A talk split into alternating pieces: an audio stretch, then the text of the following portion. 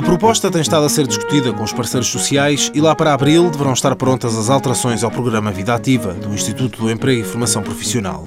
Félix Xménio, vogal do Conselho Diretivo do IFP, destaca o alargamento do leque de entidades formadoras. Deixarão de ser apenas os centros do Instituto de Emprego e Formação Profissional e passarão também a ser feita formação no âmbito da vida ativa com os centros que estão participada, ou seja, os centros que existem entre o Instituto e os parceiros sociais, quer do lado dos trabalhadores, quer do lado dos empregadores, e também por entidades formadoras externas devidamente certificadas pela Direção-Geral de Emprego e Relações de Trabalho.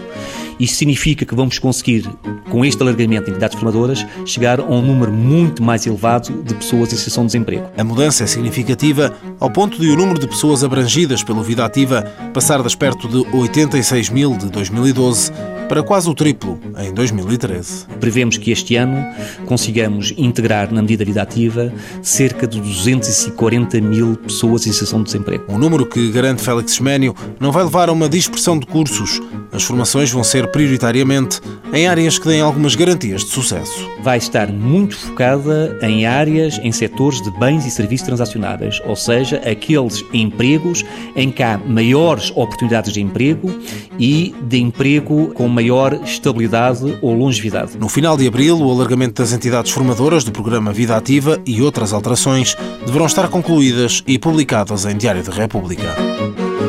Mãos à obra, financiado pelo Estado português e pelo Programa Operacional de Assistência Técnica do Fundo Social Europeu, sob o lema Gerir, Conhecer e Intervir.